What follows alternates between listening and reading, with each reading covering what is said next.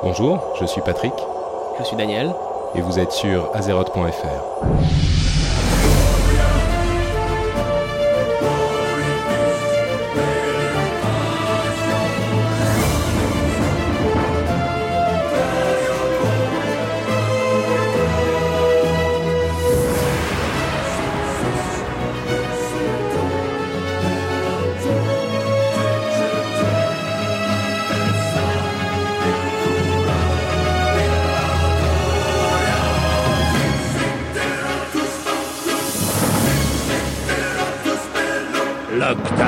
voyageur. Bonjour à tous et bienvenue sur Azeroth.fr, le podcast français des amateurs de World of Warcraft.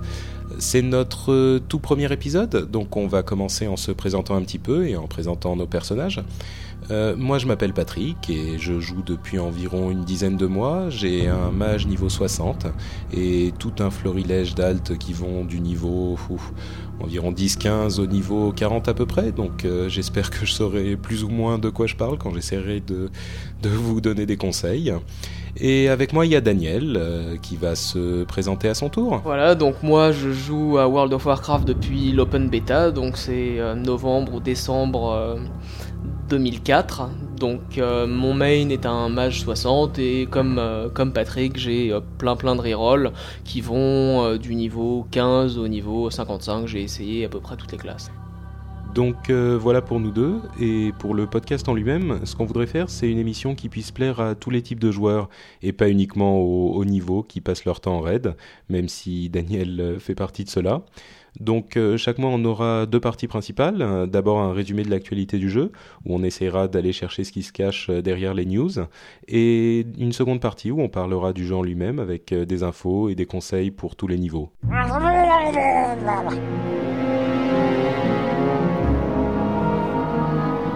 Puisque les présentations sont faites, on va se lancer dans le programme de l'épisode d'aujourd'hui.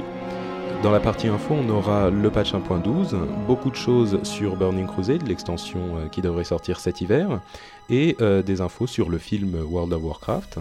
Ensuite, on passe euh, à la partie conseil stratégie, où on aura d'abord Warcraft pour les nuls, où on va parler aux débutants, puis le coin des raiders, où on va parler au haut niveau, euh, quelques petits mots sur ce qu'on aime et ce qu'on n'aime pas sur le jeu, ce qui, ce qui, est très bien, ce qui pourrait être amélioré.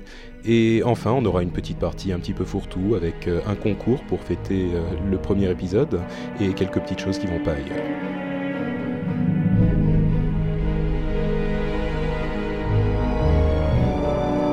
Les informations. Qu'est-ce qui s'est passé pendant l'été, pendant que tout le monde était sur la plage et que personne n'était en train de jouer à World of Warcraft, à part Daniel et moi. Euh, alors le patch 1.12 qui est quand même euh, un événement comme tous les patchs, euh, tous les patchs de Blizzard. Qu'est-ce qui s'est passé dans le patch 1.12 Il y a eu les battlegrounds interserveurs, le World PVP, le revamp des voleurs et quelques petits changements à l'interface.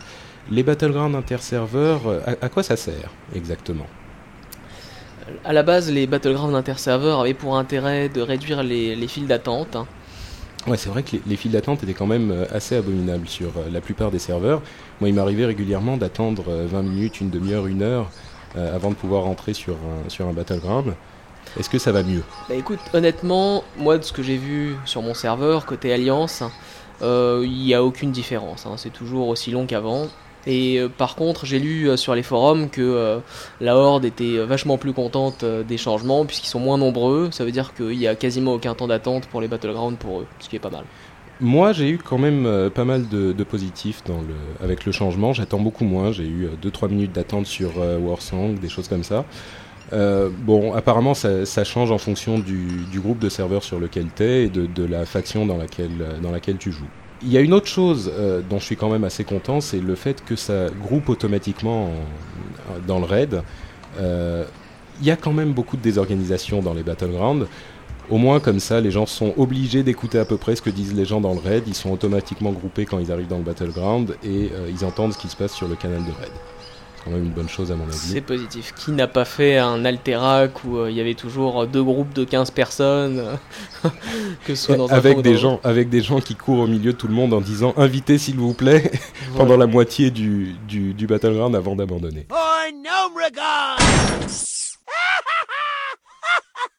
Euh, le World PVP, les événements, enfin, dans certaines zones, il y a du, du PVP sauvage qui a été organisé. Il y a différents objectifs. Il y a une zone où il faut réunir des ressources et une zone où il faut prendre des tours. Qu'est-ce que ça donne les zones, les zones où, ça a été implémenté, donc Silitus et, et les Maltaires de l'Est, c'est pas très très ça a pas vraiment boosté le, PVP là-bas. Il y en a toujours mais ce qui est sympa c'est que ça donne un petit un petit plus en fait pour les gens qui vont ensuite euh, raider là-bas.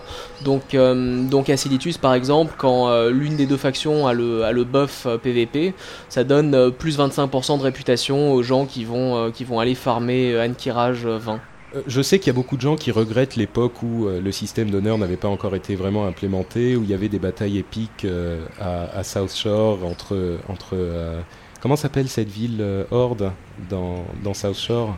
C'est pas Taren Mill? Si, le moulin de Taren, oui. Voilà, c'est ça. avec des batailles qui duraient des heures et qui n'avaient pas vraiment de but. Ils ont essayé de recréer ça un petit peu. moi, de ce que j'en ai vu, je suis allé essayer un petit peu Silitus et les Maltaires il euh, y avait vraiment personne. Donc c'était pas forcément le meilleur moment de la journée pour euh, faire du PVP, mais c'était un petit peu vide. Donc euh, je crains que la population du serveur, qui est pas énorme, n'ait pas vraiment de quoi gérer en plus du, PVP sauvage. Il y a aussi une, une, refonte des talents de voleur dans le patch 1.12. Qu'est-ce que ça donne ça?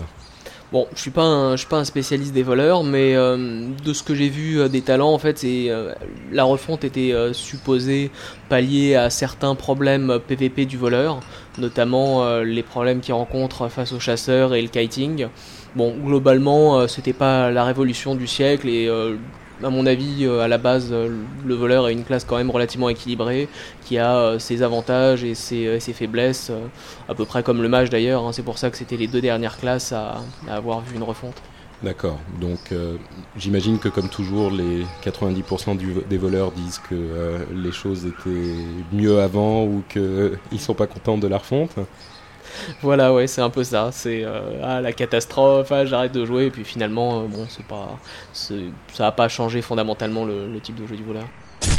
Euh, une dernière petite chose qui, est, qui, est, un petit peu passée à la trappe dans le, patch 1.12, c'est quelques changements à l'interface.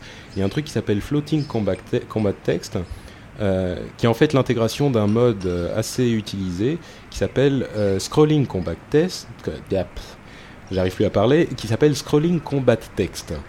Euh, ce que faisait ce mode, c'est qu'il euh, affichait à l'écran les dégâts euh, qui étaient faits aux joueurs, les dégâts, les soins, de la même manière qu'ils sont affichés pour le monstre. Essayez-la, moi il y a certaines choses que j'utilise qui sont, qui sont assez utiles, notamment le, fait de rentrer, que, que, ça nous signale quand on rentre et quand on sort d'un combat. Si on est poursuivi par une série de monstres, on peut s'arrêter de courir quand on voit le petit truc s'afficher, c'est quand même pratique. Il y a aussi, je voudrais rajouter que par exemple Scrolling Combat Tech, j'ai pas vu Floating Combat Tech, je m'en suis pas servi, mais euh, ça, indique par exemple au guerrier à quel moment se servir de certaines compétences comme euh, exécution, etc. Donc c'est euh, plutôt utile.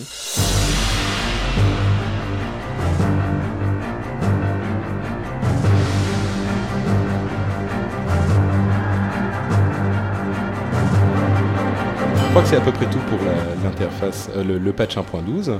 On va passer à Burning Crusade, donc l'extension. Il y a pas mal de choses qui sont qu'on a appris euh, dans ces dernières semaines parce que l'alpha, euh, le test alpha de Burning Crusade a commencé aux États-Unis. avant tout, moi ce que je veux dire, ne vous excitez pas, l'alpha est quand même, enfin la, sortie du jeu est quand même assez loin. On, on a entendu dire qu'il y avait quatre étapes à l'alpha qui durerait chacune au moins trois semaines. Donc on, a à peu près trois mois d'alpha, peut-être une bêta ensuite. Donc le jeu, euh, à mon avis, sortira pas avant Noël. Mon estimation à moi, c'est qu'ils vont rater Noël. Bon, et là, moi, je suis pas totalement d'accord avec Patrick. En fait, ensuite, c'est euh, à voir comment ils vont se débrouiller, mais euh, le cycle de l'alpha et, de la bêta, s'ils le raccourcissent suffisamment, ils peuvent peut-être lancer, lancer le jeu en gold pour, pour fin novembre, début décembre. Je pense pas que Blizzard euh, rate les fêtes de Noël pour, euh, pour ce jeu et de ce que j'ai lu des interviews des développeurs, franchement je serais surpris, euh, je serais surpris si le jeu n'était pas disponible en décembre. Une petite note à ce propos, Vivendi, donc, qui est la maison mère qui possède Blizzard, avait poussé pour sortir le jeu, la boîte originale, donc World of Warcraft, à Noël en, en 2004 si je ne m'abuse. Et finalement, ils avaient raté Noël. Les gens de Blizzard avaient vraiment insisté pour que le jeu sorte quand il était terminé. Euh, et évidemment, l'histoire a prouvé que les gens de Blizzard avaient raison, puisqu'ils ont euh, explosé tous les scores de vente à tous les niveaux. Euh, je pense que s'ils estiment aujourd'hui qu'ils doivent attendre janvier pour le sortir, Vivendi n'insistera pas autant pour, pour pousser la sortie à Noël. Mais bon, ils ont aussi intérêt à sortir le truc au moment où ça se vend le plus, donc on verra bien comment ça se passe. Les autres nouvelles sur Burning Crusade, euh, les chamans et les paladins vont être disponibles pour les deux factions. Donc il y aura des, des chamans de l'Alliance et des paladins pour la Horde. Qu'est-ce que ça veut dire? Est-ce que c'est bien? Est-ce que c'est pas bien? Danny En fait, le, changement, à mon avis, il est surtout intervenu au niveau euh, raid high level, euh, tout simplement parce que la horde est relativement désavantagée sur, euh, les, dernières instances, hein, puisque en général les combats contre les boss sont assez mobiles et que le chaman en fait prend toute son ampleur sur une zone fixe quand il quadrille la zone de, totem.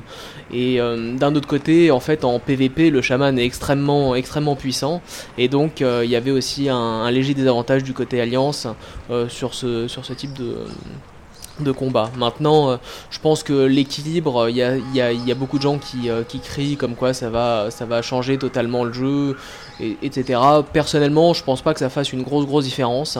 Ça va, euh, ça va apporter une plus grande variété de, types de combats en raid et en PvP, ça va tout simplement faire qu'aplanir les, différences entre les deux factions.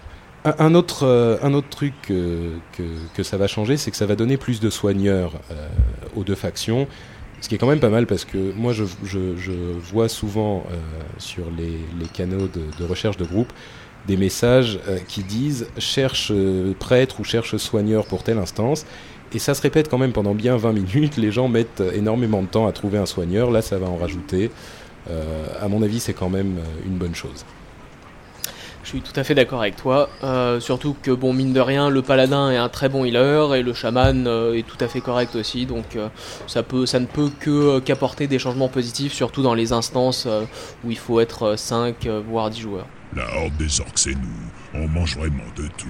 Il en faut pour tous les goûts. Ok, les donjons, les nouveaux donjons de l'extension une des choses qu'ils ont annoncé, c'est qu'ils vont essayer de s'occuper un petit peu plus des gens qui, qui sont des casuals, qui n'ont pas énormément de temps à, passer sur le jeu. Tu me disais, euh, Daniel, moi, moi, ce que je trouve franchement pas mal, c'est au niveau, niveau casual, c'est que euh, en fait les instances, euh, les, nouvelles instances vont être euh, découpées en plusieurs ailes, comme par exemple le monastère ou H-Trip actuellement, et ça permettra aux gens de, de faire une sortie régulièrement sans avoir à bloquer une soirée avec 4 ou 5 heures de, de combat intensif.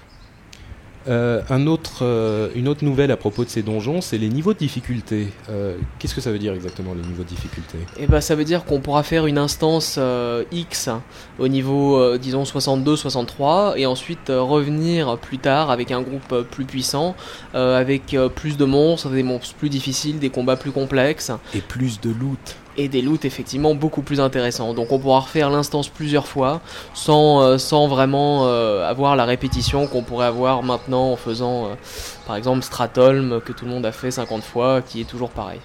Le gros avantage que ça va donner, c'est que en fait, ça va amener plus d'instances à faire au, haut niveau. Donc, quand on aura atteint le niveau 70, qui sera le niveau maximum de l'extension, on pourra refaire en fait toutes les, toutes les instances de l'extension. Euh, ça donnera plus de variété effectivement et ça permettra de, de ne pas faire euh, systématiquement la même instance niveau 70, c'est quand même une bonne chose.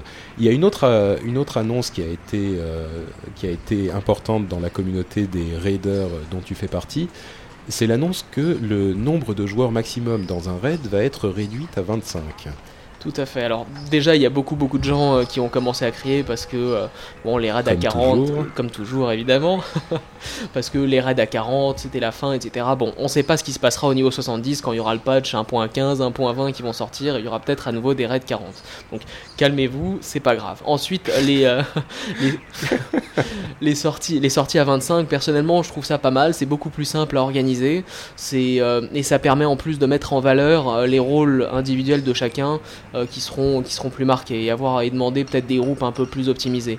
Parce que mine de rien, dans un raid à 40, honnêtement, s'il y a une personne sur les 40 KFK, ça se voit pas forcément. Ouais, c'est vrai que moi j'ai une expérience limitée en raid, mais en tant que, en tant que mage, euh, il faut avouer que si euh, je vais aux toilettes et que je reviens dix minutes plus tard, les gens n'ont pas forcément vu la différence dans le combat. Mais bon, je peux comprendre le fait que les gens qui ont passé des, mois à gérer une, une guilde 40, une guilde qui fait des raids à 40 et à organiser une équipe soudée soient pas super contents.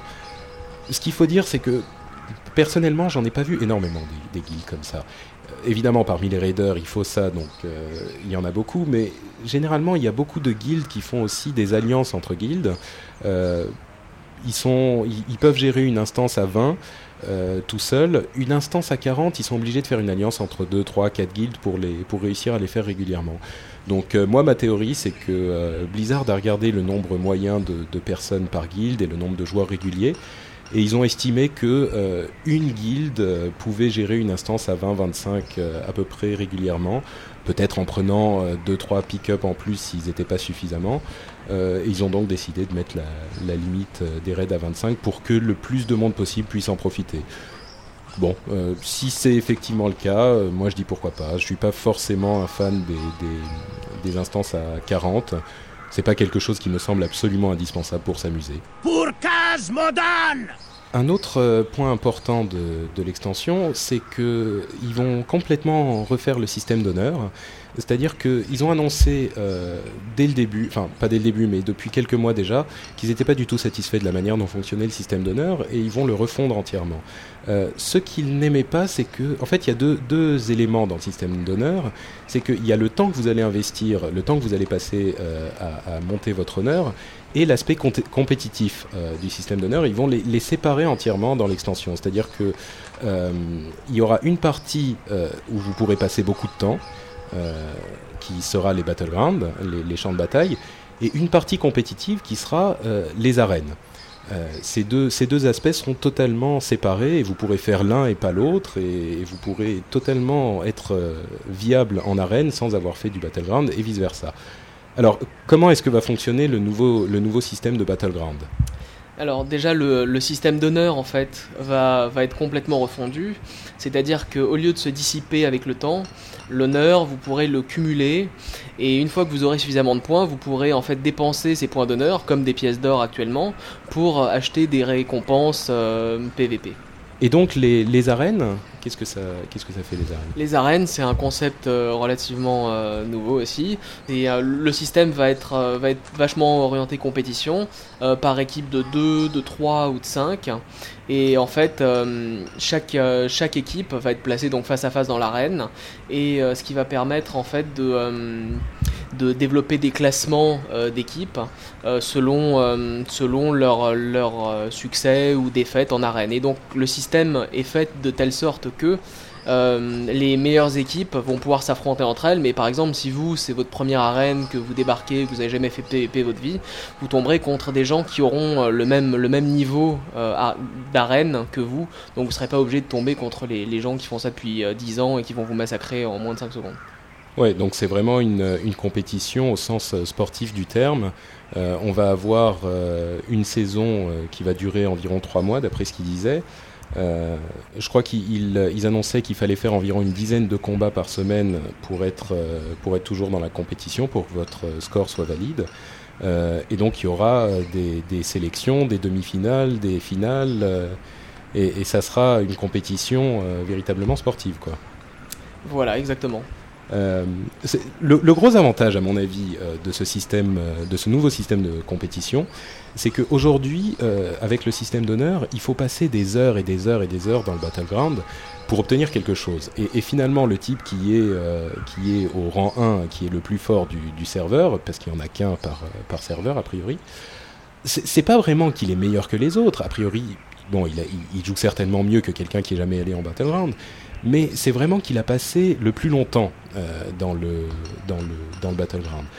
Et ça, à mon avis, c'est un véritable défaut du système actuel et je suis vraiment content qu'ils qu y aient remédié. Je suis tout à fait d'accord. En fait, c'est euh, en moyenne de, ce que j'ai vu, c'est il faut il faut quand même passer bien 12 à 15 heures par jour pour arriver euh, entre rang 12 et rang et le rang maximum. Et je trouve que c'est vraiment dommage.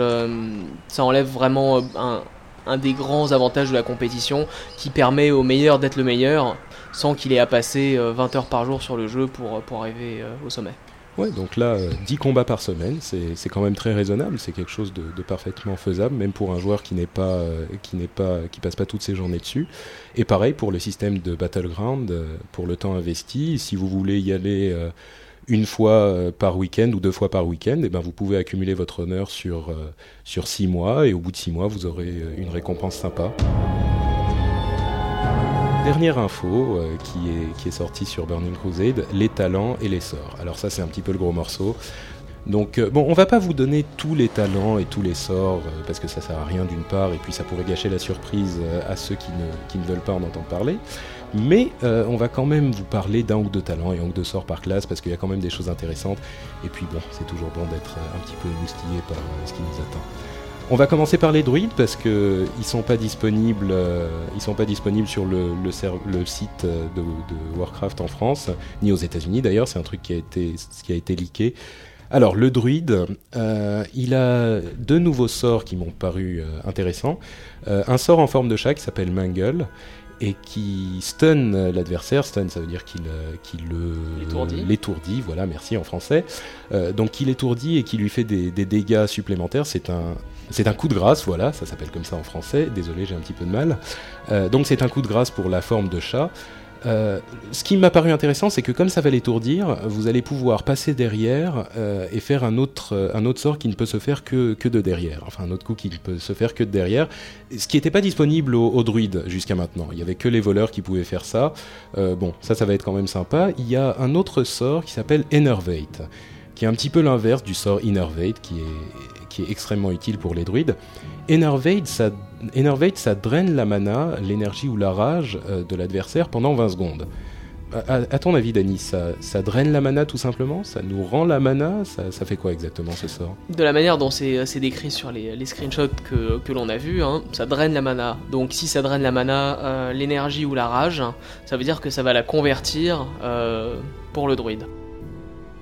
Euh, les talents, il y a des talents intéressants aussi pour les druides. Euh, Scent of the Pack, euh, l'odeur de la meute, quelque chose comme ça.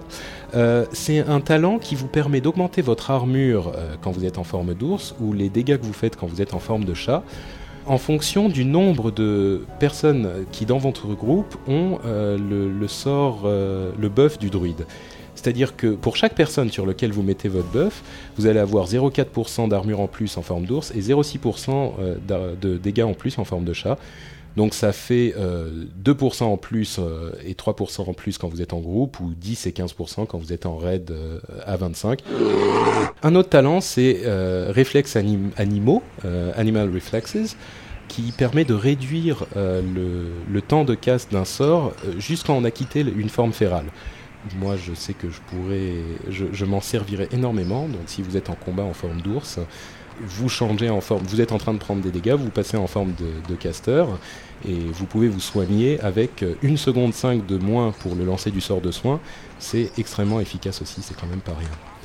Un dernier talent, le triante. C'est quoi un triante euh, déjà eh ben, c'est euh, une sorte d'arbre. C'est en fait, euh, si vous avez joué à Warcraft 3, euh, si vous avez joué les, Night Elves dans Warcraft 3, leurs bâtiments en fait, ce sont des, trents, donc ce sont des, des, arbres qui peuvent, qui ont la capacité en fait de se déplacer et de s'enraciner dans le sol. Et donc, selon le, le type de, forme dans lequel il se trouve, donc enraciné ou en déplacement, il va avoir des capacités différentes qui, euh, euh, se cumulent très très bien en fait avec les, les, fonctions du druide et qui sont assez variées. Donc par exemple, il peut, euh, faire l'équivalent d'un d'un puits de mana, donc sur lequel vous pouvez cliquer pour récupérer de la mana. Il peut décurser aussi les maladies, la magie et euh, s'il est en mode euh, s'il est en mode déplacement, il peut faire des dégâts. Donc c'est-à-dire que c'est un pet en mode déplacement et une sorte d'équivalent du, puits de, du puits de lumière qui rend des points de vie euh, du prêtre quand il est en, en, enracinement et il soigne et il fait tout plein de choses. Donc c'est Exactement, et donc c'est euh, le 41e talent euh, d'un des trois arbres des druides, donc maintenant il faut voir ensuite quelles sont les contreparties d'un pet relativement puissant comme ça, s'il y a un cooldown assez long ou s'il il va avoir une durée de, une durée de vie euh, limitée. on va passer au mage, je vais te laisser traiter ce sujet épineux. Très bien. Alors les mages, un seul, un seul sort en fait qu'on va, qu'on va commenter euh, aujourd'hui, c'est le sort d'invisibilité. Alors en... l'invisibilité des mages qui était disponible dans, dans, la, bêta, Dans la bêta fermée, oui il y a très très longtemps de ça. Donc le, sort a été modifié parce qu'avant il était considéré comme beaucoup trop puissant. Imaginez un mage invisible qui vous, euh, qui vous balance euh, une boule de feu euh, à 35 mètres dans le dos et en plus une deuxième parce qu'il a les talents qui vont bien. Bon, c'est mal commencé le combat C'est ton fantasme ultime ça. Eh oui. Mais bon, donc l'invisibilité sous sa forme actuelle, donc dans l'alpha, ça va, ça va être un sort instant cast. Euh, l'invisibilité va pas arriver tout de suite, en fait le mage va disparaître graduellement pendant 8 secondes, et à partir de là, il va avoir droit à 20 secondes d'invisibilité. Euh, il, disparaît graduellement pendant 8 secondes, c'est-à-dire que pendant 8 secondes, euh, il n'est pas encore invisible, mais on le voit en train de disparaître, c'est ça? Exactement. D'accord. Et qu'est-ce qui se passe si on le tape pendant ces 8 secondes? Ça, j'ai pas eu le loisir d'essayer, mais. je, crois qu'il disait, je te pose une question, une question idiote, je crois qu'il le disait en fait dans le, la description du truc en anglais. Euh, si jamais tu es tapé ou si tu fais des dégâts pendant les 8 secondes, euh, l'invisibilité est interrompue. Donc euh, tu peux même pas être tapé pendant les 8 secondes. Parce qu'en plus, les deux gros problèmes en fait du sort, c'est pas tant euh, qu'il y ait 8 secondes de transition, bon c'est jouable, mais c'est le temps de recharge de 5 minutes pour 20 secondes d'invisibilité, quand même c'est cher payé. Et en plus, quand vous êtes invisible, vous ne pourrez voir que les personnes invisibles. Les personnes invisibles, donc c'est les personnes qui ont un buff invisibilité, donc ceux qui ont bu soit la potion d'invisibilité ou les autres mages, pas les, euh, les voleurs ou les druides qui sont furtifs, eux, attention, nuance. Et en plus, vous pourrez voir également les euh, démonistes qui auront lancé un buff euh, détection de l'invisible. Donc, c'est-à-dire que vous verrez pas grand grand monde quand vous serez invisible. C'est-à-dire que ça ne sert absolument à rien en fait. Ça me tue de le dire, mais bon, pour l'instant. C'est l'alpha, donc on peut espérer encore que ça change et qu'il rende la chose un peu plus intéressante. Ok, moi je suis pas tout à fait d'accord. Je suis absolument certain que euh, en forme d'invisibilité, le mage pourra voir aussi les furtifs parce que sinon ça n'a vraiment aucun intérêt. Euh, et, si jamais il peut voir euh, les voleurs ou les druides qui sont furtifs, ça peut quand même avoir un, minimum d'intérêt. Je dis pas que ça sera une invisibilité super, mais quand même ça peut servir. Sinon, il y a deux autres, euh, deux autres talents euh, sur lesquels on aimerait bien, euh, qu'on aimerait bien vous présenter. Donc tout d'abord, l'élémentaire d'eau, 41e talent de l'arbre de glace. pour l'instant, personne ne sait vraiment ce qu'il fait, si ce n'est qu'il faudra une composante pour l'invoquer et que le sort a un cooldown de 30 secondes. Donc, 30 secondes, c'est pas énorme en fait. C'est pas énorme, mais d'un autre côté, ça veut peut-être dire que l'élémentaire d'eau aura une durée de vie relativement courte de 10 secondes Ouais, donc ça va vraiment dépendre de ce qu'il fait. S'il tape beaucoup, s'il attire les monstres, s'il. Bon. Ça se trouve, euh, ce sera un distributeur d'eau et euh, ça soulagera beaucoup les mages. Ce qui serait déjà pas mal quand même. Sinon, il y a le souffle du dragon, donc c'est euh, une sorte de cône de chaud, 41e talent de l'arbre par, par, opposition au cône de froid que qu'ont déjà les mages. Hein. Exactement. Et donc en fait, c'est ce sort-là va va faire des dégâts des dégâts de manière instantanée et en plus euh, va désorienter euh, les adversaires euh, qui sont dans le cône pendant 3 secondes. C'est sympa. C'est très bon pour le PVP. Pour le PVE, ça dépend vraiment des, des résistances des, des, mobs en face et, et, de, et, de, la façon dont ça va être géré. À voir. Ok, on va passer au guerrier. on a un sort et un talent. un sort qui est plutôt intéressant, qui est original, qui est, qui est tout à fait nouveau, qui s'appelle Intervention. Euh, c'est-à-dire que le guerrier va courir vers un membre du groupe, euh, comme il fait avec son rush quand il attaque un, ennemi. Il va courir vers un, membre du groupe et intercepter la prochaine attaque, euh, qu'elle soit à distance ou en mêlée.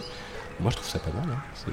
C'est intéressant. C'est très sympa, c'est original et ça conforte de toute façon le guerrier dans sa place de tank en groupe. Ok.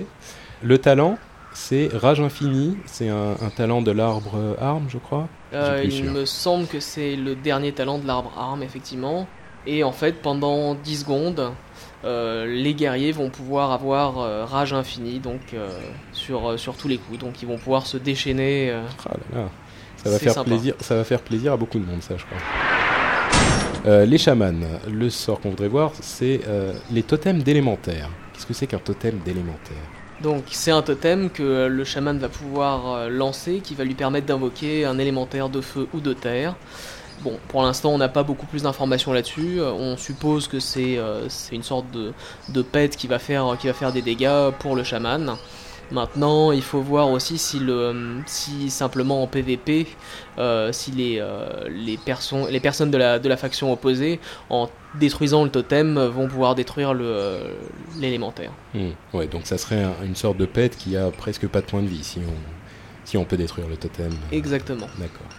Bon, c'est quand même pas mal, hein, un, un pet pour le chaman. Bah, c'est sympa, surtout que le, euh, le druide et le mage, ils ont, ils ont des pets, mais c'est un 41ème talent, donc euh, Mhm. il faut investir beaucoup. Là, c'est un, un sort de base, donc c'est sympa. Euh, les talents, Euh, on en a sélectionné un qui est gardien de la nature. C'est-à-dire que euh, si vous recevez un coup euh, qui vous amène à moins de 30% de points de vie, euh, vous avez un pour, certain pourcentage de chances de regagner des points de vie. Euh, de regagner des points de vie et de réduire le, le pourcentage de haine que vous porte un mob. Donc ça, ça sert en PvE.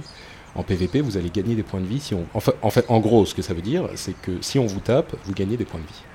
On passe au paladin. Allez, une, euh, donc les paladins, ils auront euh, un- une aura, une nouvelle aura qui est sympa, c'est l'aura de croisée, qui euh, permet aux paladins de donner 20% de, de vitesse au groupe en plus. Ça sert à rien. Eh bah écoute, euh, bon, en PVE, c'est pas forcément euh, le buff le plus utile, puisque le paladin a déjà plein plein d'aura super utile. Mais par contre, en PVP, euh, franchement, c'est pas mal hein, pour euh, dans un petit goulet pour capturer le drapeau et revenir très très vite à la base. c'est quand même, c'est quand même pas mal 20% de vitesse en plus. Surtout que contrairement au chasseur, il se fait pas, il se fait pas étourdir s'il prend une attaque. Un, un autre sort, c'est le saut de sang et le saut de vengeance. Euh, la raison pour laquelle on en parle, c'est que c'est un sort qui est différent en fonction de, la, faction. Donc c'est saut de sang pour la Horde, saut de vengeance pour l'Alliance. Ça fait des dégâts directs euh, pour la Horde. Ça fait des, un DOT, donc un dégât euh, réparti sur le temps pour l'Alliance. Bon. C'est euh, sympa. Bon, il faudra. Bon, c'est pas, c'est pas non plus une révolution majeure. Et puis la différence entre les deux, ce sera a priori la seule différence entre les paladins de la Horde et de l'Alliance. Donc bon, on, nous avait annoncé une différence entre les paladins de la Horde, les paladins de l'Alliance, et pareil pour les chamans euh, de la Horde et de l'Alliance. Bon, d'après ce qu'on en voit, ça va pas être des différences totalement incroyables. hein. Un paladin reste un paladin, un chaman reste un chaman. À moins qu'on nous cache des choses, mais a priori, ça sera comme ça.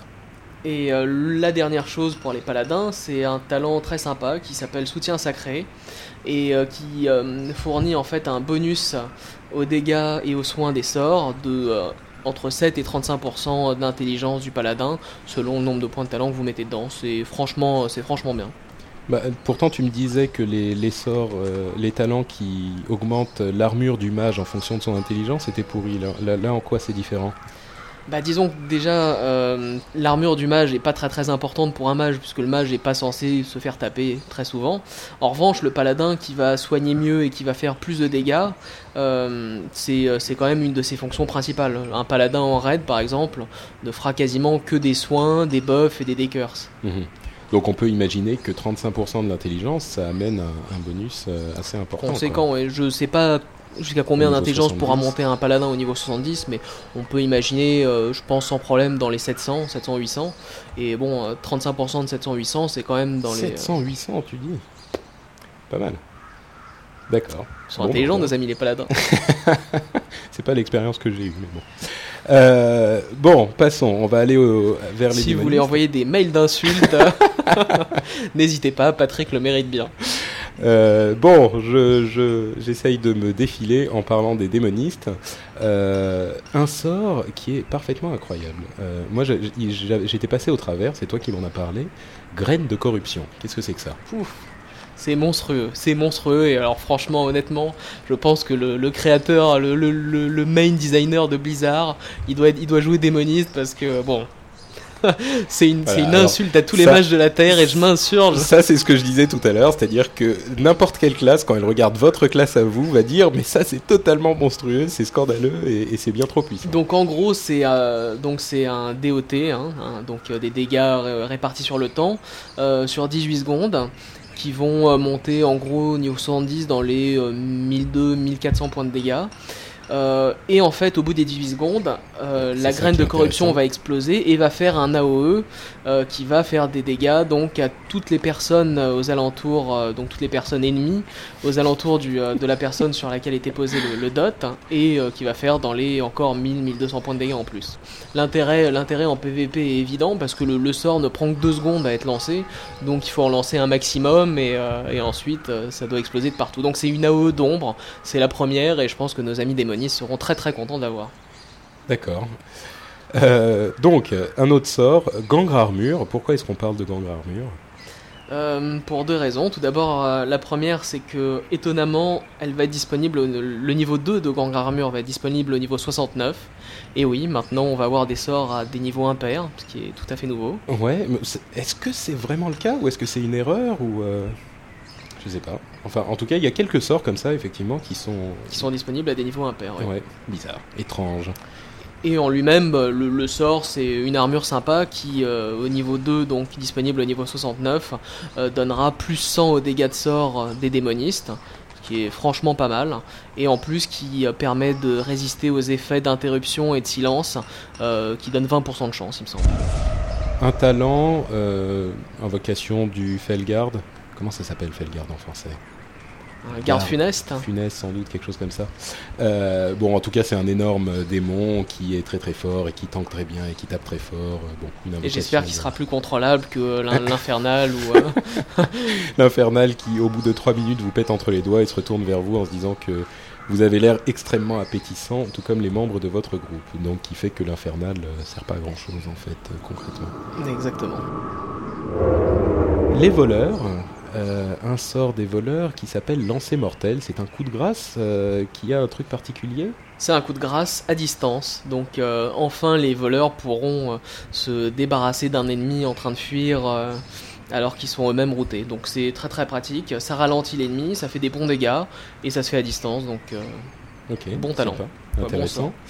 Euh, un autre sort, évi- éviscération niveau 2, là encore on en parle, bon c'est un, coup de grâce encore je crois qui est, pas mal, mais c'est surtout parce que le niveau 2 arrive au niveau 69, Non, le rang 2 du sort arrive au niveau 69, donc euh, encore un sort qui arrive à un niveau impair. Euh, un autre sort qui est le Garrot niveau rang 6, euh, Garrot rang 6 arrive au niveau 61. tout à fait au niveau 61 et il a un up franchement sympa, c'est que le garrot va, va silencer en fait euh, la cible pendant euh, quelques secondes. Pas mal, donc contre un lanceur de sort, il peut plus lancer de sort pendant quelques secondes, en plus de cette trille et, Le garrot, le, dot. D'accord. Euh, oui, peut-être que euh, ils rajoutent des sorts au niveau impair parce que ça va être effectivement très long de passer du niveau 60 au niveau 70. hein.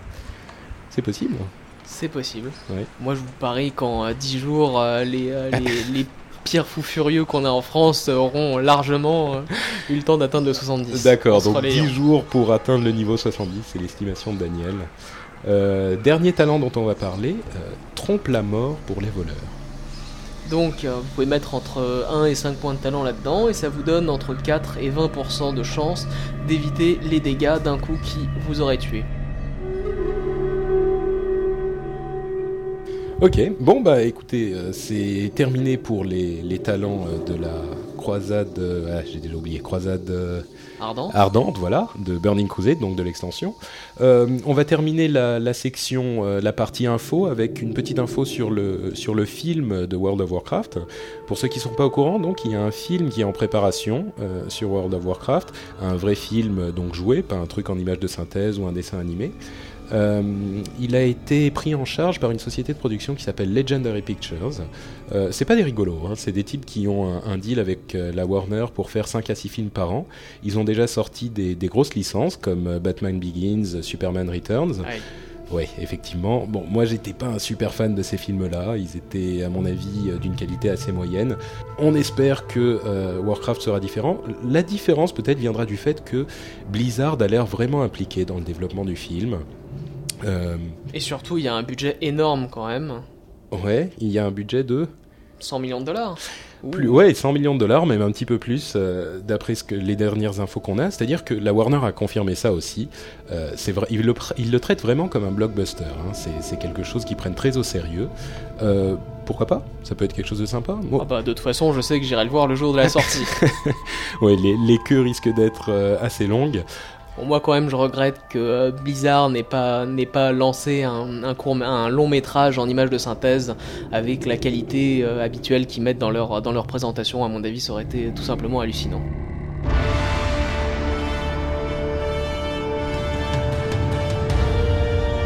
Ok, et eh ben, je crois que c'est à peu près tout pour euh, notre partie info.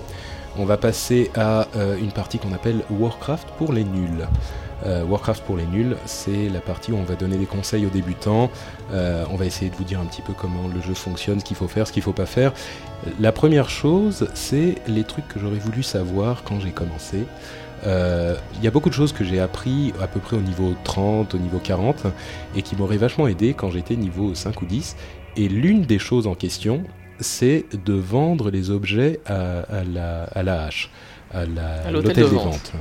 Ça, a l'air euh, un petit peu idiot, euh, mais moi quand je suis arrivé niveau 30 ou 32, je me suis aperçu que la monture, le cheval, était pas si loin que ça, et j'avais à peu près euh, deux pièces d'or dans ma bourse.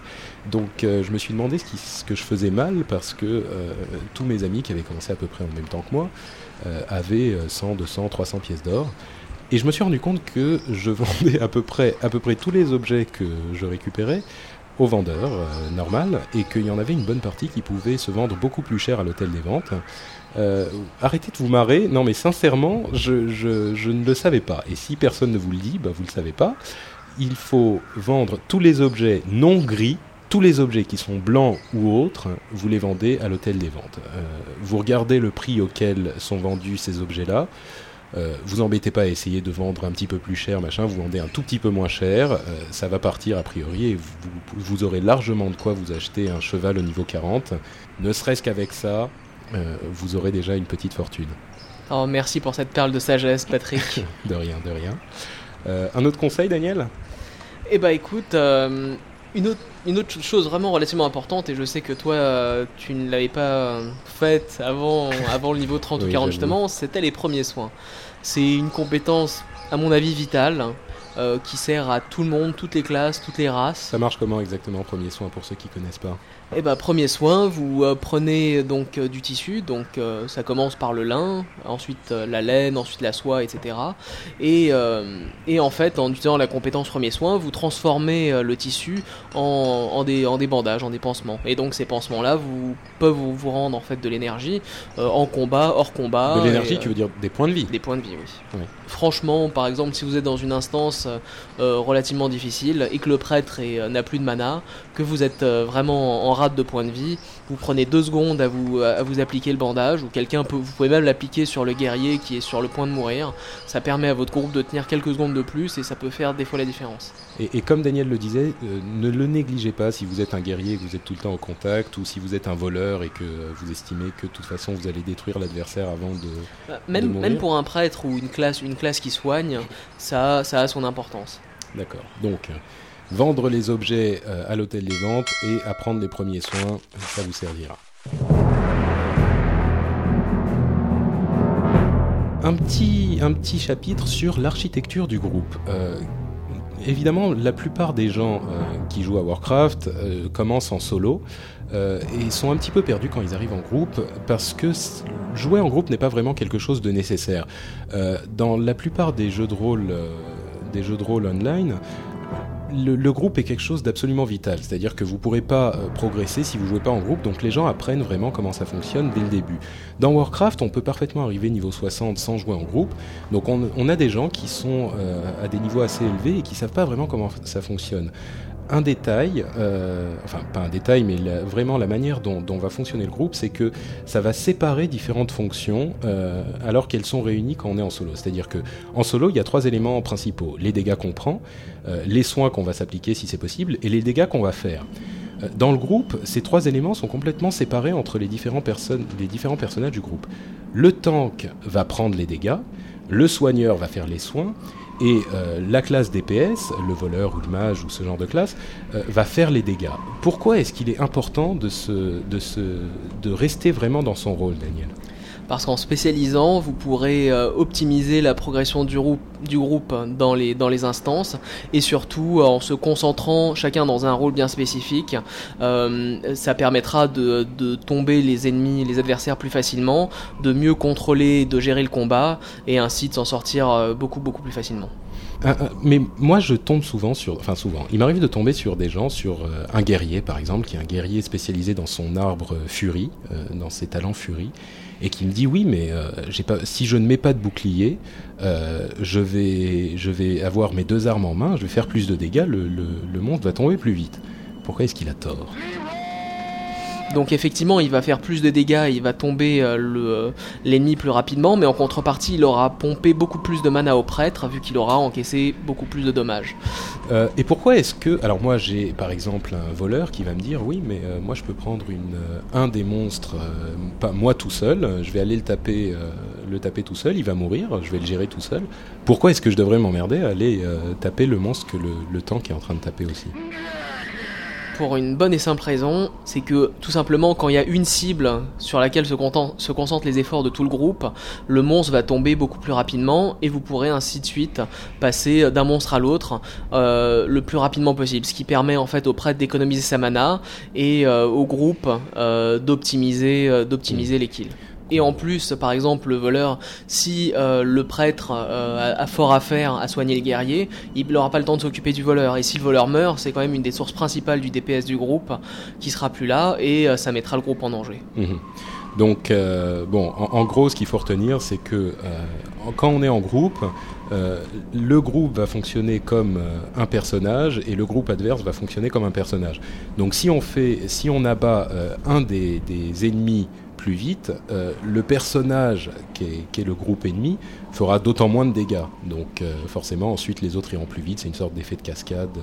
Et ça ne veut pas forcément dire que vous allez systématiquement mourir si vous faites autrement, que le groupe va être décimé à la première rencontre, mais a priori, si chacun gère bien euh, la chose qu'il a à faire, ça sera vraiment la méthode la plus efficace, vous serez plus, plus rapide, vous serez moins en danger, euh, et vous allez finir l'instance plus vite, donc vous aurez dans un temps plus réduit toute l'XP, tous les objets, toutes les choses qui à prendre dans l'instance ou dans ce que vous êtes en train de faire, vous irez plus vite. Tabou Donc en résumé, un groupe, ben, c'est pas très compliqué, c'est un tank qui encaisser, un soigneur qui va soigner le tank et des gens qui vont faire des dégâts sur un ennemi bien précis.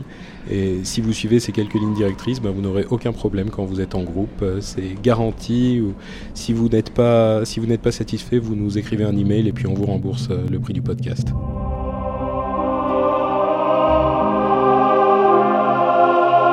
On va passer à la dernière partie de la section Warcraft pour les nuls avec une petite leçon d'histoire parce que euh, je trouve que Warcraft c'est quand même un, jeu de rôle et c'est quand même beaucoup plus sympa quand on sait un petit peu d'où viennent les, noms des, régions dans lesquelles on voyage, les noms des raisons pour lesquelles il y a tel statut à tel endroit, euh, etc. Donc euh, bon, pour ceux que ça intéresse pas, tant pis, vous allez avoir deux minutes de, de conversation sur Sargeras. Mais qui est Sargeras Qui est Sargeras Sargeras, c'est l'un des titans. Euh, à l'origine, qui sont les titans? Ce sont euh, des créatures, euh, des, géants de, métal qui ont formé les mondes dans lesquels ils ont voyagé. C'est-à-dire que au début était l'univers et les titans, on ne sait pas d'où ils viennent, mais ils, ils, ordonnent le monde, ils créent les continents, ils créent les océans, ils créent les petites créatures de la forêt. Euh, et euh, ils ont comme vocation de, mettre le monde en ordre. Parmi eux, parmi le panthéon euh, des titans, il y a Sargeras, dont le boulot est de, gérer les démons. il y a une, une dimension qui s'appelle le néant distordu, dont vous avez peut-être entendu parler.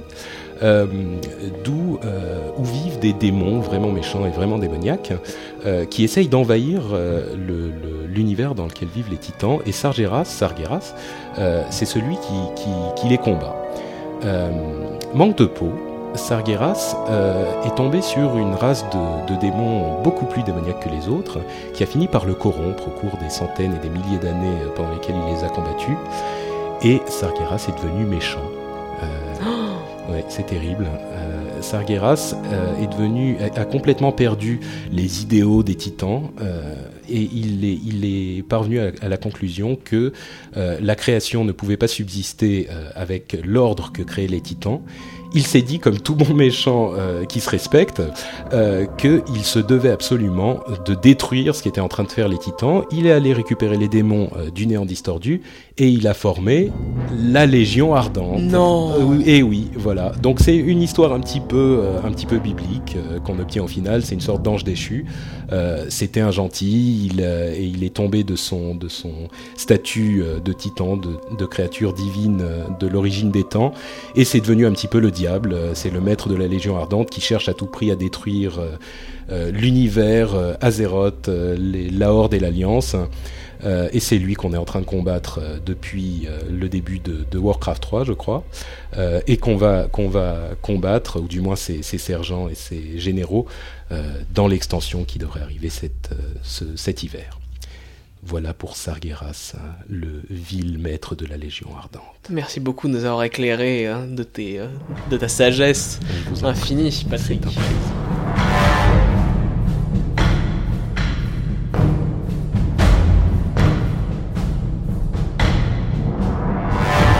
Va passer à Warcraft, euh, euh, le coin des raiders.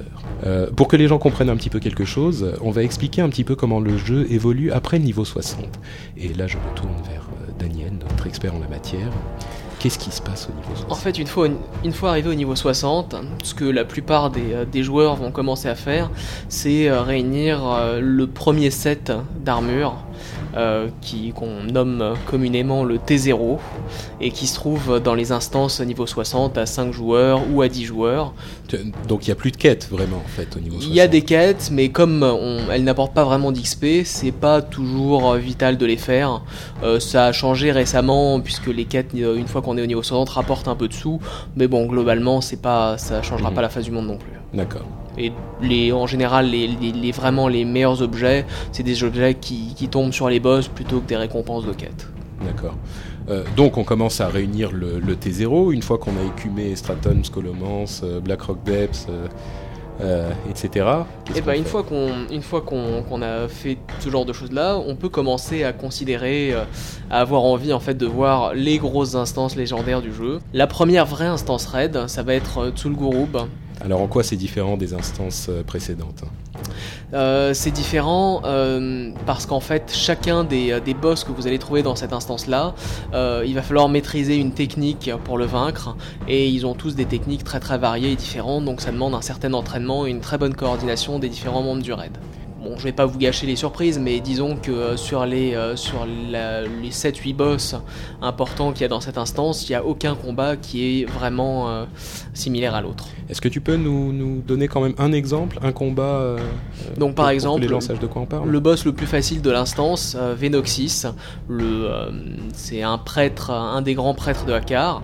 au début du combat, il est avec 4 serpents qu'il faut tuer le plus rapidement possible. À partir de là, tout le raid c'est-à-dire pendant qu'on est en train de tuer les serpents, qu'est-ce qui se passe avec Venoxis, qui est le boss euh, Voilà, le tank va, l'emmener dans un coin pour éviter qu'il fasse avec ses, euh, ses, sorts à dégâts de zone, pour éviter qu'il fasse des dégâts au reste du raid. Donc personne va s'approcher de lui. Une fois que les quatre serpents vont, seront morts, en général est assez rapide. Euh, tout le raid va commencer à faire des dégâts sur le boss tout en restant à distance. Et en fait, une fois qu'il arrive à la moitié de, sa barre de vie, il va se transformer en serpent. À partir de là, il, lance en général un nuage de poison qui, euh, qui, fait très très gros dégâts si vous restez dedans. Donc le tank va devoir se mettre à bouger euh, dans la pièce de Venoxis et tout, en, se faisant bien suivre par le raid pour un recevoir des soins et deux s'assurer que Venoxis continue à perdre un maximum de points de vie. D'accord, donc il y a vraiment une question de, placement et de technique. Euh, voilà, il faut bien apprendre son placement, bien apprendre la technique, et il euh, euh, faut que le tank apprenne à commencer à se déplacer. D'accord, donc bon, ça veut dire qu'après le niveau 60, il y a deux éléments. les, les raids dans lesquels il y a des rencontres très particulières, dans lesquelles on fait des choses, des, des combats euh, qui sont différents à chaque fois, euh, et le fait qu'on commence la course à l'équipement, euh, donc d'abord le T0 comme, comme l'a dit Daniel, puis le T1, puis le T2, qui sont à chaque fois des, des armures plus puissantes. Est-ce que ça change vraiment quelque chose d'avoir un T0 ou un T2 Le T0, ça change pas grand grand chose par rapport à des bons objets qui font pas partie d'un set. Par contre, les T1, T2 et T3, c'est des objets épiques. Et effectivement, à partir du moment où on commence à bien être équipé en T1 ou en T2, on peut facilement euh, se, prendre en solo n'importe quel euh, monstre d'une instance, d'une instance de fin de jeu, donc comme Stratholm ou Skolomance. Mhm. Donc il y a une vraie progression dans la puissance du, personnage, c'est-à-dire que la progression en niveau qu'il y a jusqu'au niveau 60 continue en quelque sorte avec l'équipement. D'accord. Donc c'est pour ça qu'on voit tellement de gens qui sont euh, qui deviennent complètement fous à l'idée de ne pas avoir euh, tel objet qui tombe à tel moment. Euh. Et surtout parce qu'il y a certains, certains donc, objets qui sont extrêmement rares, qui tombent très rarement, et donc il y a des gens qui font des fois des, des instances 10, 20, 30, 40 fois pour avoir cet objet précis qui va être très très utile selon la spécification.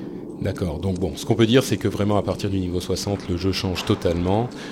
moi j'aime bien les raids, je trouve ça, je trouve ça, disons qu'il y a une sensation beaucoup plus épique, ça donne quelque chose de de grandiose. Euh, le fait de faire tomber un boss euh, dans un raid donne un rush très différent du fait de, faire tomber euh, un, boss, même un élite dans le monde ou dans une petite instance. Voilà, la première fois, la première fois qu'on a abattu Ragnaros, quand même, qui est un des, un des premiers paliers importants, donc Ragnaros, le boss de fin de Molten Core, c'était une explosion de joie sur le, le, serveur TeamSpeak et tout le monde qui était sur un nuage, parce que ça demande beaucoup de travail, d'efforts, et c'est vraiment très gratifiant. Ok, bon, alors on va, on va dire rapidement quel donjon il y a. Le, premier que vous ferez sans doute en, raid, c'est Zul'Gurub. Il y a aussi euh, les euh, ruines d'Ankiraj, qui est une autre instance à 20, relativement simple. Euh, pour les donjons à 40, il y a Molten Core, l'instance la plus ancienne du jeu, à 40 je crois. Voilà. Le premier vrai challenge en raid. Ensuite, il y a Black Wings Lair, donc l'antre du puissant Nefarian, qui est un des gros gros challenges du jeu pour la plupart des, des raids. Euh, donc on a Blackwing Lair et après Blackwing Lair. Ensuite il y a, le temple d'Ankiraj. Ensuite il faut aller vaincre euh, Kel'Thuzad, l'ignoble lich, dans la citadelle volante de Naxxramas. Alors euh, Naxxramas, c'est sans doute le, le, raid qui va nous occuper dans cette partie Warcraft, le coin des raiders. Qu'est-ce qui se passe dans, dans Naxxramas depuis la sortie du patch 1.11 Pardon. Euh, donc le patch 1.11 est sorti euh, mi-fin juin et en fait donc sur les 15 boss de l'instance, il y en a 14 maintenant qui euh, se sont fait descendre. 14 C'est tout récent mais le dragon d'os Saphiron a été vaincu il y a quelques jours de ça. Mais c'est incroyable donc tout le monde va se balader dans Naxxramas dans, dans, un mois, ça sera une sorte de plaisanterie. Bah, selon les statistiques de Blizzard, il y a en gros 10% des joueurs qui terminent Molten Core et en sachant que Naxxramas c'est mille fois plus difficile que Molten Core, c'est réservé une poignée, euh, une poignée d'élus. D'accord, donc ça veut dire que euh, Naxxramas pour tout le monde, c'est pas quand même euh, pour tout de suite. Peut-être que quand on sera niveau 70, on pourrait y retourner un petit peu plus facilement. Ce sera plus facile. Selon, selon Blizzard, terminer Molten Core qui demandait 40 joueurs au niveau 60 sera tout à fait jouable à 15 joueurs au niveau 70. Donc ce sera l'occasion pour pas mal de joueurs plus, plus casual de, de voir un peu ces boss. Ok, donc euh, bon, Naxxramas, euh, le, gros, le combat le plus difficile euh, qui était jusqu'à maintenant les, les quatre cavaliers, les quatre chevaliers, a été, a été terminé il y a quelque chose comme une semaine. Une semaine, dix jours, je pense. Ils sont restés coincés dessus pendant un moment quand même. Hein. Je crois que c'est trois semaines, un mois sur bien trois semaines, un mois facilement sur, sur ces boss. Et donc après ça, Saphiron est tombé euh, super vite. Hein. Au bout de quelques jours, Mais selon, selon tout le monde, vraiment, c'était le, les quatre cavaliers étant, mhm. étant le gros challenge de l'instance, personne n'ayant vu euh, Kel'Thuzad pour le moment. D'accord, donc euh, bon, Naxxramas presque terminé. Euh, une petite note quand même, les, les, guildes qui ont tué Saphiron sont une guilde américaine qui s'appelle Death and Taxes et une guilde française, euh, une guilde pardon, une guilde anglaise qui s'appelle, je sais plus, Reason, je crois. Est-ce que c'est Je crois que c'est ça, c'est possible, oui. Euh, et bon, euh, la, guilde française la plus la plus avancée, c'est la guilde Empire, qui en est, qui est sur le serveur Illidan.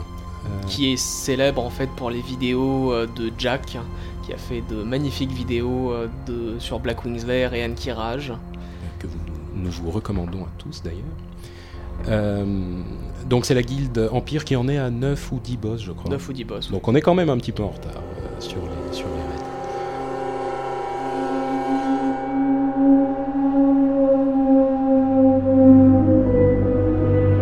Un conseil pour les raids, une euh, partie où on va essayer de vous...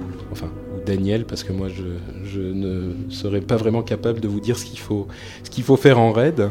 Euh, Daniel, un conseil sur les raids. Allez, un petit conseil sur les raids pour, euh, euh, pour cet épisode. Pour moi, vraiment, ce qui est indispensable en fait à l'avancée du raid, c'est la bonne préparation, donc préalable au raid. Donc c'est faire des vérifier que tout le monde est disponible à la bonne heure, que tout le monde prenne le temps de s'inscrire et de également de prendre le temps de farmer euh, les composantes, les potions et tout ce qui est euh, tout ce qui est euh, vital en fait hein, pour la survie du raid. Donc par exemple dans Molten Core, les gens vont farmer les composantes nécessaires pour avoir plein plein de, potions de résistance au feu et tout et tout ce qui tout ce qui tourne autour de ça. Euh, C'est-à-dire que euh, un raid, euh, on n'y va pas les mains dans les poches. euh, On n'y va pas les mains dans les poches. Tous ceux qui font, tous ceux qui vont en raid, c'est des gens qui passent, je pense, plus de temps à préparer la sortie plutôt qu'à aller en raid. Mon Dieu, je suis pas certain de pouvoir raider beaucoup, moi. Euh, et comment on va faire pour, euh, pour s'assurer que euh, les gens vont, vont bien farmer leur truc? Parce que moi, si je peux leur dire, euh, si je suis le leader d'un raid, je peux leur dire jusqu'à demain, n'oubliez pas de farmer vos potions de résistance au feu. euh, S'ils viennent, euh, s'ils viennent sans, je peux pas faire C'est grand-chose. c'est un des gros challenges du raid en fait. C'est vraiment d'avoir des gens qui sont d'assez bonne volonté pour le faire par eux-mêmes. Ensuite, il n'y a pas moyen de vérifier si les gens auront leur potion de résistance au feu ou le matériel nécessaire. C'est-à-dire que toi, comment tu fais quand tu prépares un raid, quand tu vas quand tu vas faire un raid sur, je sais pas, Zul'Gurub ou Molten Core Et bah quand j'organise une sortie, euh, tout simplement déjà, euh, bon, ça fait quand même à peu près un an qu'on raid ensemble, donc euh, il y a pas mal de gens euh, avec qui je, je sais, en qui je sais que je peux avoir tout à fait confiance et qui vont euh, et qui vont assurer au moins une sorte de squelette d'infrastructure pour le raid. Ensuite, il y a des joueurs peut-être plus casuals qui vont pas faire cet effort-là, mais le gros le gros des efforts sera fourni et ça permettra d'avancer beaucoup plus facilement. Mhm. Donc bon, le principe c'est qu'il faut quand même des gens un petit peu sérieux qui Oui. soient. C'est une relation de confiance en fait, hein, le raid.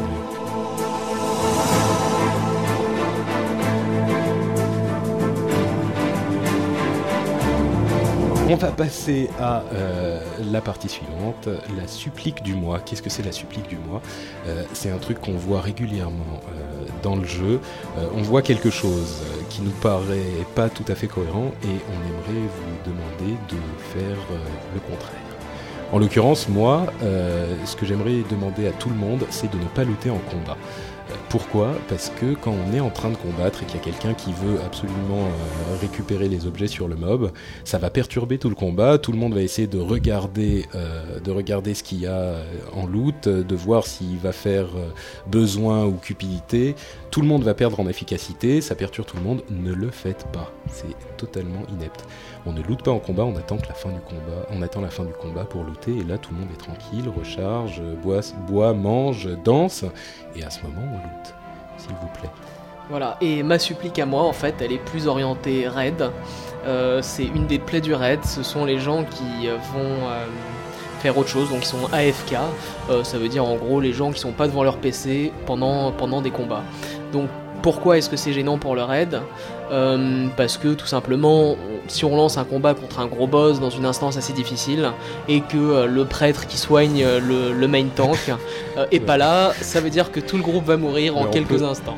On, on peut effectivement facilement imaginer pourquoi l'absence d'un des membres du groupe pourrait être négative, mais tu veux dire qu'il y a des gens qui vont faire ça en raid? Le mec, au milieu du raid, il va, il va disparaître sans prévenir? Euh, disparaître, non, mais il va peut-être aller, parce que les raids en général c'est assez long, c'est 3-4 heures de sortie en instance, il va peut-être aller aux toilettes euh, en oubliant de prévenir, et, euh, et effectivement ça peut causer de gros, gros soucis au groupe. Donc évitez de faire des AFK, et si vous devez en faire un, prévenez quelqu'un du raid, comme ça on vous attend et il n'y a pas aucun problème.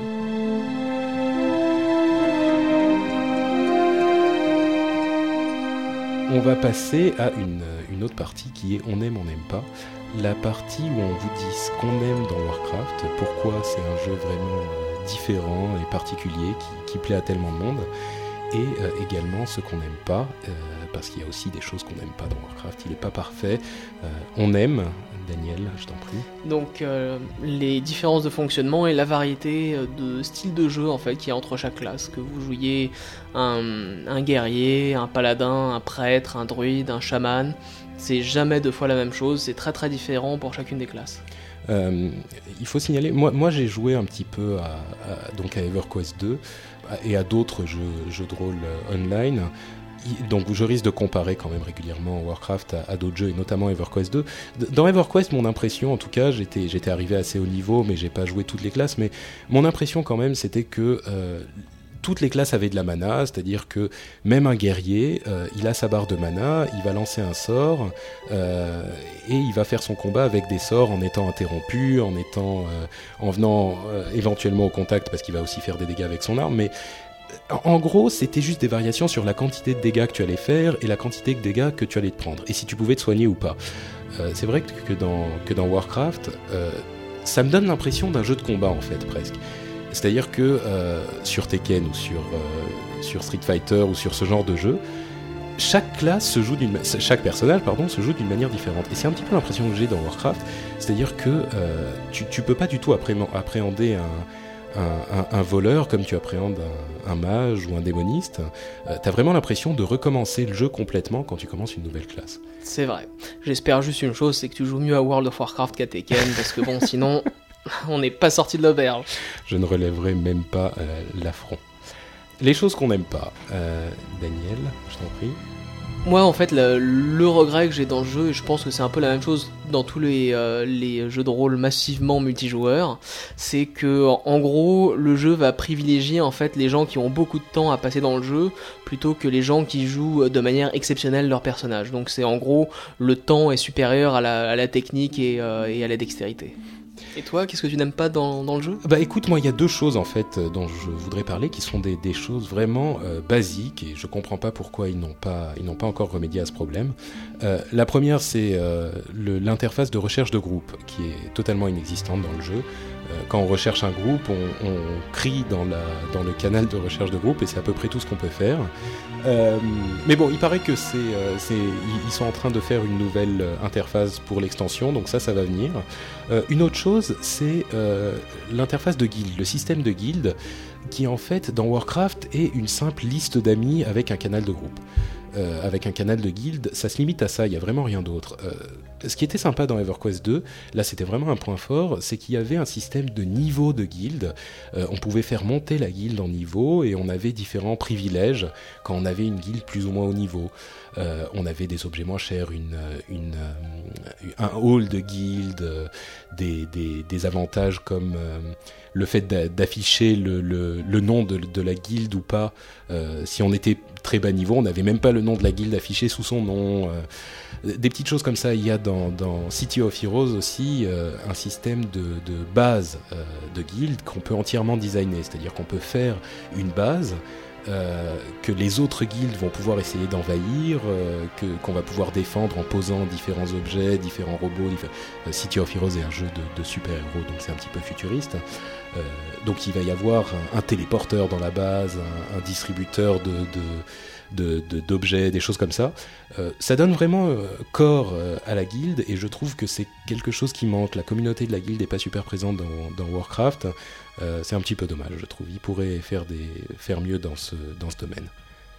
Ouais, ce serait vraiment sympa, je pense, d'avoir un, un, bâtiment en fait qui corresponde à, à la guilde, qui puisse grandir euh, avec, avec le, le, nombre de membres qu'il y a dedans, l'avancée euh, et pouvoir avoir accès à des fonctions qui sont, qui sont uniques. Mm -hmm. Ce serait vraiment, vraiment un plus. Ouais, si la guilde par exemple réussit à tuer euh, Ragnaros ou Nefarius, Nefarian. Pour accrocher le, leur tête à l'entrée. Voilà, euh, une tête dégoulinante d'Onyxia sur, euh, sur la porte de la guilde, ça met une bonne ambiance tout de suite quand on arrive. Euh, avoir des bonus, des choses comme ça. Enfin bref, ça pourrait être sympa, je pense qu'il y a des choses à améliorer dans ce domaine. J'espère qu'ils vont, qu'ils vont le faire. Bon, bah, je crois qu'on arrive, euh, on est presque à la fin du, euh, podcast là. Donc, euh, il y a, y a une chose que je tiens à vous demander, euh, à vous qui nous écoutez en ce moment, c'est pour améliorer, améliorer la formule et qu'on s'améliore donc d'épisode en épisode, vos réflexions, votre courrier. Est très important pour nous, donc n'hésitez pas à nous écrire, tout sera lu et euh, on essaiera même de prendre un peu de temps euh, pour y répondre. Donc Euh. n'hésitez pas à nous dire ce qui est bien, ce qui est pas bien, ce que vous aimez, ce que vous aimez pas. Oui, donc euh, il faut dire aussi que c'est notre première expérience de podcast, donc euh, on espère que vous serez indulgents si on a l'air euh, un peu coincé, ça devrait aller mieux euh, avec le temps. Et dans tous les cas, on attend vos commentaires à l'adresse contact at. Et si vous vous sentez en forme, vous pouvez aussi nous envoyer des fichiers audio avec des conseils, des astuces ou votre avis sur tel ou tel aspect du jeu, et on passera les plus intéressants au prochain épisode. Et à propos d'email, euh, pour fêter le premier épisode du premier podcast français sur WoW, euh, on va faire un petit concours euh, marrant sur le thème. Marcel, le Murloc francophone. Donc, euh, euh, le principe, c'est que vous envoyez un dessin, une chanson ou euh, tout ce que vous voulez sur euh, un murloc qui doit être français. Et il peut être accoudé au zinc du bar tabac en buvant son verre de rouge ou, euh, je sais pas, porter un t-shirt de, de M. Pokora. Euh, c'est comme vous voulez. Je suis sûr que vous trouverez des trucs débiles et inventifs à nous envoyer. Et oui, accessoirement, le gagnant recevra les deux premiers volumes du manga World of Warcraft qui est édité chez Soleil. Le deuxième volume sort fin septembre, je crois, donc euh, juste à temps pour le deuxième épisode de notre podcast, euh, ça sera parfait. Euh, avant de, de partir complètement, je voudrais vous parler d'une petite chose, notre petit bonus de l'épisode, euh, qui est une, euh, une info qui n'a aucun rapport avec Warcraft, si ce n'est que c'est un rapport avec les jeux de rôle online. C'est l'arnaque de EVE Online. Est-ce que tu connais ça, Dany Est-ce que tu sais ce qui s'est passé? Ah non, pas du tout, qu'est-ce qui s'est passé? Euh, L'arnaque d'EVE Online. EVE Online, c'est un jeu de rôle. euh, C'est dans l'espace, non? C'est un truc futuriste Ouais, voilà, c'est ça. C'est un jeu, un énorme jeu en fait, où on peut avoir des, des flottes de vaisseaux, des corporations énormes, des alliances entre corporations, des trucs vraiment vraiment euh, importants. Euh, Il y a un type qui a fait euh, une banque. Il y a six mois environ, il a fait un système où on, lui envoyait de l'argent et on recevait des intérêts. Je sais plus combien c'était, quelques pourcents. Et évidemment, les gens étaient un petit peu méfiants au début, ils se sont, ils sont dit qu'est-ce que c'est que cette histoire? Mais euh, ça a duré six mois et ça fonctionnait, c'est-à-dire que on- si on lui donnait euh, euh, 10, 000, euh, pi- 10 000 crédits, je sais plus comment s'appelle les- la monnaie de EVE Online, on recevait tous les mois euh, les intérêts de, de cet argent. Au bout de quelques mois, évidemment, ce qui devait arriver est arrivé. Le type euh, s'est tiré avec absolument tout l'argent de tous ses, de tous ses Ah, clients. Ce qui se monte quand même à l'équivalent de 70 000 dollars. euh, en- 70 000 dollars en argent réel s'il voulait revendre l'argent. euh, Et en plus, j'imagine que c'est totalement légal, puisque il n'y a, pas de- y a pas de loi ou de restrictions euh, Exactement, ouais. sur le- ce genre d'arnaque. Le truc, c'est Oh qu'il n'a il pas été à l'encontre de, euh, de, de, de l'accord entre euh, les joueurs et, le, et la société qui édite le jeu. Euh, donc il s'est retrouvé effectivement avec son argent fait de manière totalement légale. Donc, et le, plus fort dans l'histoire, c'est qu'il se cache même pas, ce type. Euh, il a fait une vidéo où il explique euh, le pourquoi et le comment de son arnaque. Et le plus fort, c'est qu'il annonce à tout le monde qu'il faut qu'il se repose bien pendant les mois qui vont venir parce que il aura une autre arnaque dans six mois qu'il va refaire et qu'il va, qui, va lui permettre de récupérer encore de l'argent d'ici six mois. Il prévient. Ouais, c'est du joli quoi. Bref, si vous voyez un gars comme ça dans World of Warcraft, insultez-le. Voilà. Euh, bah écoutez, je crois que on arrive à la fin là. On a quand même un podcast assez long et assez riche. J'espère que ça vous aura plu. Euh, Dany, tu veux ajouter quelque chose? Euh, non, rien de particulier, juste euh, bah, merci beaucoup à vous qui nous avez écoutés jusqu'au bout. Bah merci, et puis euh, ben, on essaiera de vous, de vous retrouver le mois prochain, au plus tard, peut-être qu'on fera un petit flash euh, euh, avant s'il y, a- s'il y a quelque chose d'important, mais dans tous les cas on sera là le mois prochain pour le deuxième épisode de Azeroth.fr. Et en espérant avoir plein de bonnes nouvelles sur la sortie de l'extension avant Noël. On espère, ouais. Bah merci à tous, Bonne, bon mois de septembre, amusez-vous bien, bon jeu, et à bientôt. Et à bientôt.